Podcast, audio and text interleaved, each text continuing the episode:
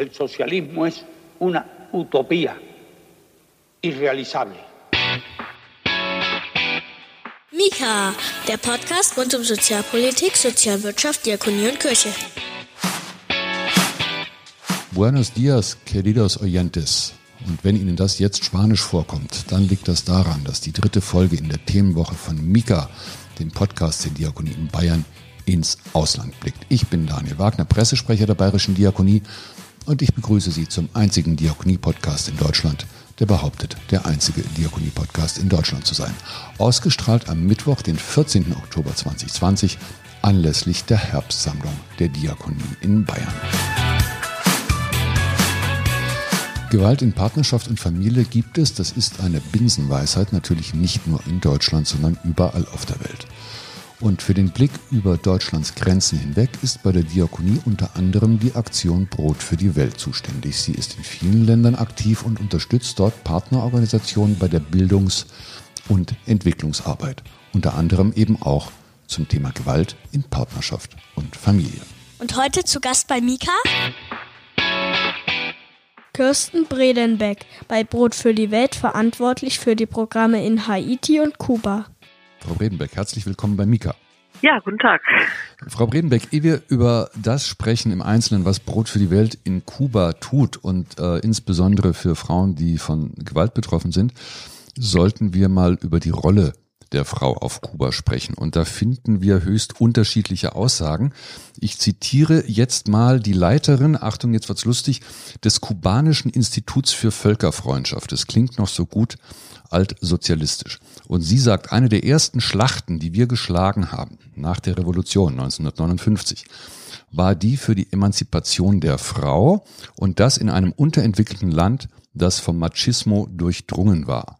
Vor 59, vor der Revolution, war eine Frau im schlimmsten Fall nur ein Sexualobjekt und in diesem Land war das Erste, was wir getan haben, dass wir die Frauen aus den Häusern rausgeholt haben, aus dem Kreislauf von Hausarbeit und Kindererziehung. Frau Bredenbeck, stimmt das?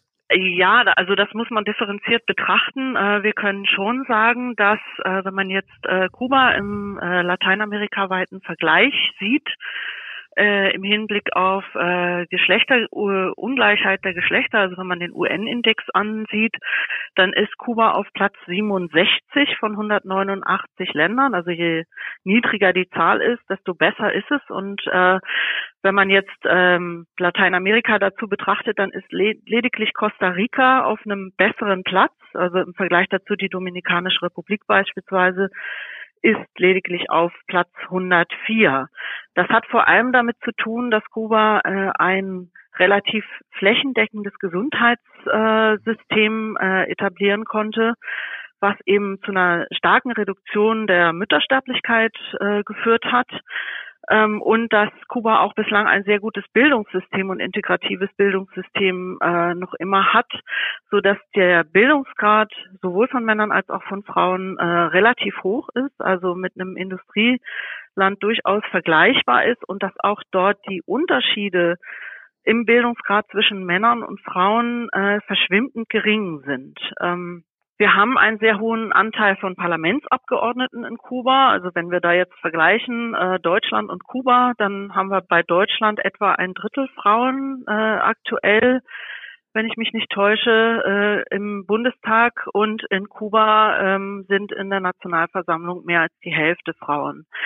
Wir haben aber letztendlich sehr starke Unterschiede bei der Integration von Männern und Frauen in den Arbeitsmarkt. Äh, also Frauen haben wesentlich schlechtere Möglichkeiten äh, auf dem kubanischen Arbeitsmarkt. Sie verfügen dadurch auch über geringere Einkommen als Männer sind in Führungspositionen auf jeden Fall unterpräsentiert und sie übernehmen auch im familiären Bereich äh, nach wie vor ähm, den äh, ja die Sorgearbeit sind für Kindererziehung und Pflege äh, zuständig. In Kuba ist eine relativ alte Gesellschaft, das heißt es gibt sehr viele alte Menschen, ähm, die auf die Versorgung auch durch Familienangehörigen angewiesen sind. Und äh, das sind eben Rollen, die vor allem von Frauen übernommen werden. Und ähm, letztendlich äh, in Lateinamerika ist äh, machistisches Verhalten von Männern ähm, ja, das heißt die gewaltbetonte Durchsetzung eigener Interessen positiv konnotiert äh,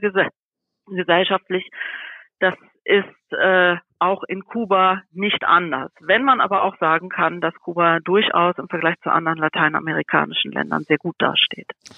Das deckt sich also ein bisschen äh, mit Stimmen, die laut wurden als vor vier Jahren. Jetzt gucken wir mal zurück in die Geschichte. Der Weltgebetstag der Frauen, die Situation der Frauen in Kuba in den Blick nahm. Und da sagten Feministinnen aus Kuba selbst, die Zahlen seien spektakulär. Sie haben es ja eben auch gesagt, etwa der hohe Frauenanteil äh, in der kubanischen Nationalversammlung.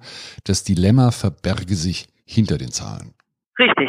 Das Dilemma verbirgt sich hinter den Zahlen. Man muss eben auch äh, berücksichtigen, staatliche Dienstleistungen sind äh, durch die Sparmaßnahmen in Kuba in den letzten, äh, im letzten Jahrzehnt stark zurückgefahren worden. Das heißt, äh, der Anteil der Sorgearbeit, äh, mit dem Frauen konfrontiert sind, ist äh, einfach in, in den letzten Jahren nochmal gestiegen. Ähm, die ähm, ja Frauen sind auch äh, stärker von den äh, Entlassungen aus dem Staatsapparat äh, betroffen gewesen. Ähm, also es gibt, äh, gab in den letzten zehn Jahren äh, Entlassungen aus dem Staatsapparat und äh, die äh, kubanische Regierung hat äh, 2010 dann erstmalig das möglich gemacht, dass man sich als Kleinstunternehmer oder Kleinstunternehmerin selbstständig machen kann. Das sollte vor allem diese Entlassungen auch abfedern. Ähm, nur ist es aber so gewesen, dass dafür äh, bestimmte Berufe äh, nur äh, erlaubt wurden. Das waren vor allem Berufe aus dem handwerklichen Bereich und äh, Berufe, die äh, traditionell Männerdomänen waren. Das heißt, letztendlich Frauen waren durch die Entlassungen stärker betroffen, haben stärker an Einkommen verloren, konnten aber durch das Abfederungssystem, äh, von dem Abfederungssystem letztendlich viel weniger profitieren, in, äh, da sie äh, ja Nachteile hatten, äh, sich in diesen Berufen selbstständig zu machen, weil das gesellschaftlich eben äh, ja eine Metallarbeiterin nicht so angesehen ist wie ein Metallarbeiter und ähnliche ähm, und äh, ja vor allem auf Frauen zugeschnittene oder sagen wir mal traditionell äh, Frauenberufen zugeordnete Tätigkeiten eben nicht erlaubt waren bei der Selbstständigmachung. Über die wirtschaftliche Situation und die Berufsmöglichkeiten von Frauen reden wir vielleicht im Anschluss nochmal. Ähm, der Machismo in Lateinamerika spielte eine Rolle bei einer Umfrage einer Studie, die vor zwei Jahren veröffentlicht wurde und da wurden äh, Menschen in Kuba befragt, wie ist es mit der Rolle der Frauen? Da sagten tatsächlich knapp, also eigentlich fast alle 96 Prozent sagten, dass sie in den letzten fünf Jahren keinerlei Opfer von Diskriminierung gew geworden, gewesen worden seien. Ähm, wie formuliert man das? Mika, der Podcast der Diakonie in Bayern. Was war das für eine Umfrage? das, das war eine Studie zur Situation der äh, nicht nur der Frauen, sondern auch der, der Homosexuellen in Kuba. Da wurde unter anderem nach den Diskriminierungserfahrungen gefragt und da gaben 96 Prozent der Umfrageteilnehmer beiderlei Geschlechts an, in den letzten fünf Jahren kein Opfer von Diskriminierung gewesen zu sein. Das scheint dem, was Sie sagen, ein bisschen zu widersprechen. Ja, da bin ich aber jetzt auch sehr erstaunt, äh, weil mir liegen Zahlen des Nationalen Statistikamts von Kuba von 2016 vor, demzufolge ähm, ja fast 27 Prozent der Frauen bestätigt haben in den letzten Monaten vor der Befragung irgendeine Form von Gewalt äh, erlebt zu haben, sei es physisch, sexuell, psychisch oder strukturell. Und 40 Prozent haben angegeben, dass sie das in ihrem Leben erlebt haben. Ähm, von daher ähm, bin ich da jetzt doch erstaunt. Ähm, es war dieser Befragung zufolge haben auch über 80 Prozent äh, der Menschen bestätigt, dass es ein Gewaltproblem in Kuba gibt. Ich glaube, wir beziehen uns beide auf die gleiche Studie. Ähm, wir verlinken zu dieser Studie, wenn Sie es nachlesen wollen, äh, liebe Hörerinnen und Hörer von Mika, wir verlinken zu dieser Studie in den Show Notes. Reden wir ein bisschen über das Projekt von Brot für die Welt. Was genau tun Sie auf Kuba? Ja, also wir arbeiten äh, bei diesem Projekt mit einer Organisation zusammen, die nennt sich Centro Oscar Nurfo Romero. Äh, das ist eine christliche Organisation, die gibt es seit 1984, wobei sie erst 2010 offiziell registriert wurde, weil das in Kuba ist es eben nicht so einfach mit den Registrierungen. Äh, Brot für die Welt arbeitet seit etwa 2005 mit der Organisation zusammen Ähm, die Organisation hat sich eben ähm, ja die Gleichstellung der Geschlechter als ähm, als Hauptziel auf die Fahnen äh, geschrieben, macht Beratungen von Institutionen äh, zu, also Gender-Analysen mit Institutionen. Äh, in dem Zusammenhang haben wir auch mit den äh, mit ihr zusammengearbeitet. Seit 2005 ähm, wurden unsere pra Partnerorganisationen in Kuba zunächst mal bezüglich äh, ihrer Projekte und äh, ja der gleichermaßen Einbeziehung von Männern und Frauen äh, in die Projektaktivitäten ähm, beraten. Äh, seit 2017, also jetzt seit drei Jahren, haben wir ein, hat die Organisation ein eigenes, eigenständiges Projekt mit uns. Äh, da geht es ähm, um äh, ja die Gleichberechtigung der Geschlechter. Ähm, ich wollte noch mal kurz zum Hintergrund von dem Centro Oscar Nulfo Romero sagen, die haben seit 2008 eine kubaweite Kampagne gegen Gewalt gegen Frauen und für Gleichberechtigung der Geschlechter gemacht mit Öffentlichkeitsarbeit, mit Veranstaltungen zum Thema. Sie sind zum Teil sogar ins Radio gekommen, was äh, in Kuba nicht so einfach ist. Ähm, und diese Kampagne konnte auch maßgeblich dazu beitragen, dass überhaupt das Thema innerfamiliäre Gewalt in Kuba enttabuisiert werden konnte. Das ist also ein großer Schritt. Und seit 2017 haben wir eben ein Projekt, ähm, das fußt auf äh, zwei Säulen. Ähm, zum einen soll das Projekt die wirtschaftliche und soziale Situation von Frauen verbessern. Das heißt, es gibt berufliche Fortbildungen für Frauen, äh, die Beratung bei Gründung und Führung eines Kleinstunternehmens, was eben seit einiger Zeit in Kuba möglich ist, die Förderung von Anschubfinanzierungen für die Selbstständigkeit.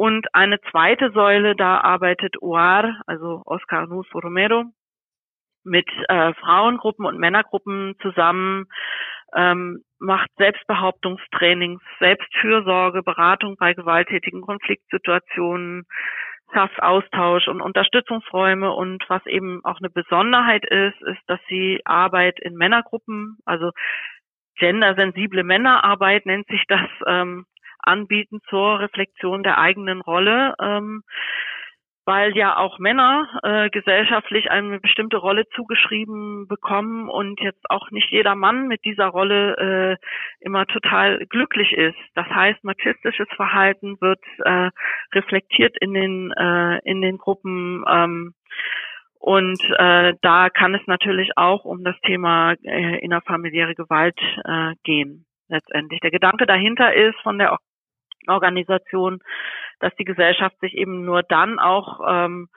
wirklich äh, verändern kann, wenn sich sowohl Männer als auch Frauen kritisch mit äh, erlernten Rollen auseinandersetzen und auch sehen, welche Vorteile ihnen konstruktive Formen der Konfliktlösung bieten.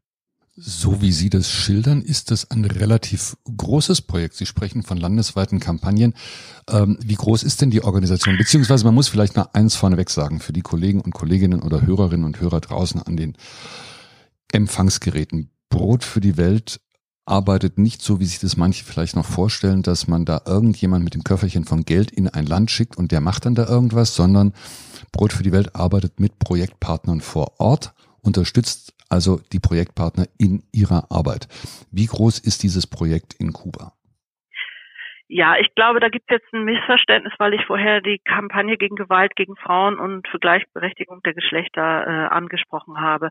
Das ist eine nationale Kampagne, die von unterschiedlichen Gebern unterstützt wird. Und man kann schon sagen, dass das Projekt, was wir fördern, auch einen kleinen Teil äh, dieser Kampagne ausmacht. Ähm, und ähm, die, die Organisation hat äh, 20 äh, Mitarbeiterinnen und Mitarbeiter und äh, ist äh, arbeitet mit lokalen Gruppen. Das heißt, ähm, die ähm, die die Gruppen, äh, mit denen jetzt ähm, OAR in unserem Projekt zusammengearbeitet hat, haben beispielsweise jetzt in den letzten drei äh, Jahren in drei verschiedenen Regionen, also im Osten von Kuba, Santiago, in Jobabo, das ist ja in der östlichen Mitte und äh, in Havanna jeweils eine regionale Aktionsgruppe gegründet, ähm, die auch eigenständige Aktivitäten durchführen. Das heißt, ähm, man muss nicht so sehr nur auf die Mitarbeitendenzahl gucken, sondern eben auch an die, äh,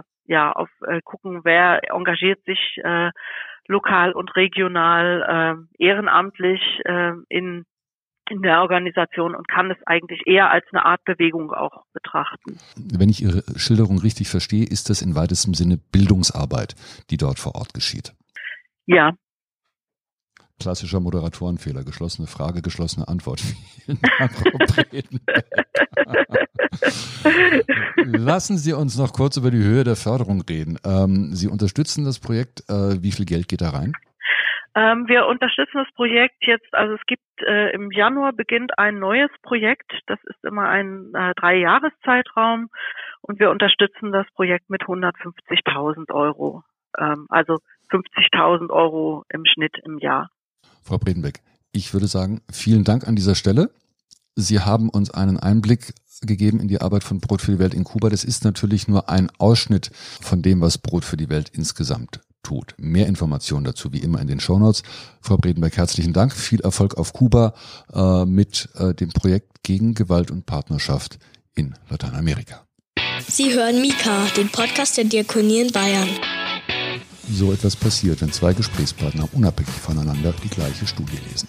Wie erwähnt, Sie finden die Studie und viele andere Informationen zu Kuba, zur Situation der Frauen dort und natürlich zu Brot für die Welt in unseren Shownotes.